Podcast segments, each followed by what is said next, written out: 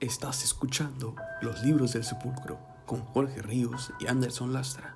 Acompáñanos junto a Plutón y comencemos con la lectura El Gato Negro por Edgar Allan Poe.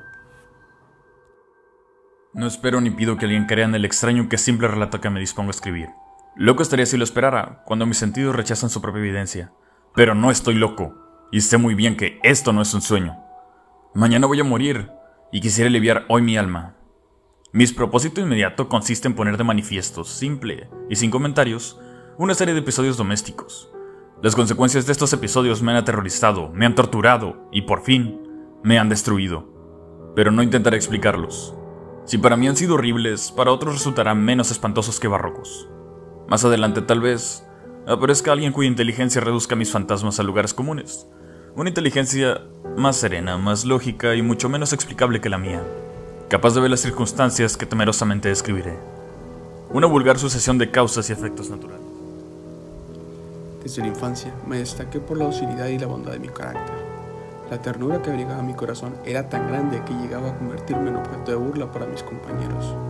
Me gustaban especialmente los animales, y mis padres me permitían tener una gran variedad. Pasaba a su lado la mayor parte del tiempo, y jamás me sentía más feliz que cuando les daba de comer y los acariciaba. Este rasgo de mi carácter creció conmigo y cuando llegué a la virilidad se convirtió en una de mis principales fuentes de placer. Aquellos que alguna vez han experimentado cariño hacia un perro fiel y sagaz no necesitan que me moleste en explicarles la naturaleza o la intensidad de la retribución que recibía. Hay algo más en el generoso y abnegado amor de un animal que llega directamente al corazón de aquel que con frecuencia ha probado la falsa amistad y la fragilidad del hombre Me casé joven y tuve la alegría de que mi esposa compartiera mis preferencias. Al observar mis gustos por los animales domésticos, no perdía la oportunidad de procurarme lo más agradable de entre ellos. Teníamos pájaros, peces de colores, un hermoso perro, conejos, un monito y un gato. Este último era un animal de notable tamaño y hermosura, completamente negro y de una sagacidad asombrosa. Al referirse a su inteligencia, mi mujer que en el fondo era un poco supersticiosa, aludía con frecuencia a la antigua creencia popular de que todos los gatos negros son brujas metamorfoseadas.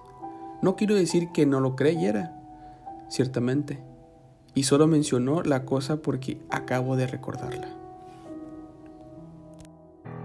Plutón, tal era el nombre del gato, se había convertido en mi favorito y mi camarada. Sigan sintonizando junto a nosotros este tétrico relato en su estación Los Libros del Sepulcro 90.2 con 25.000 watts de potencia.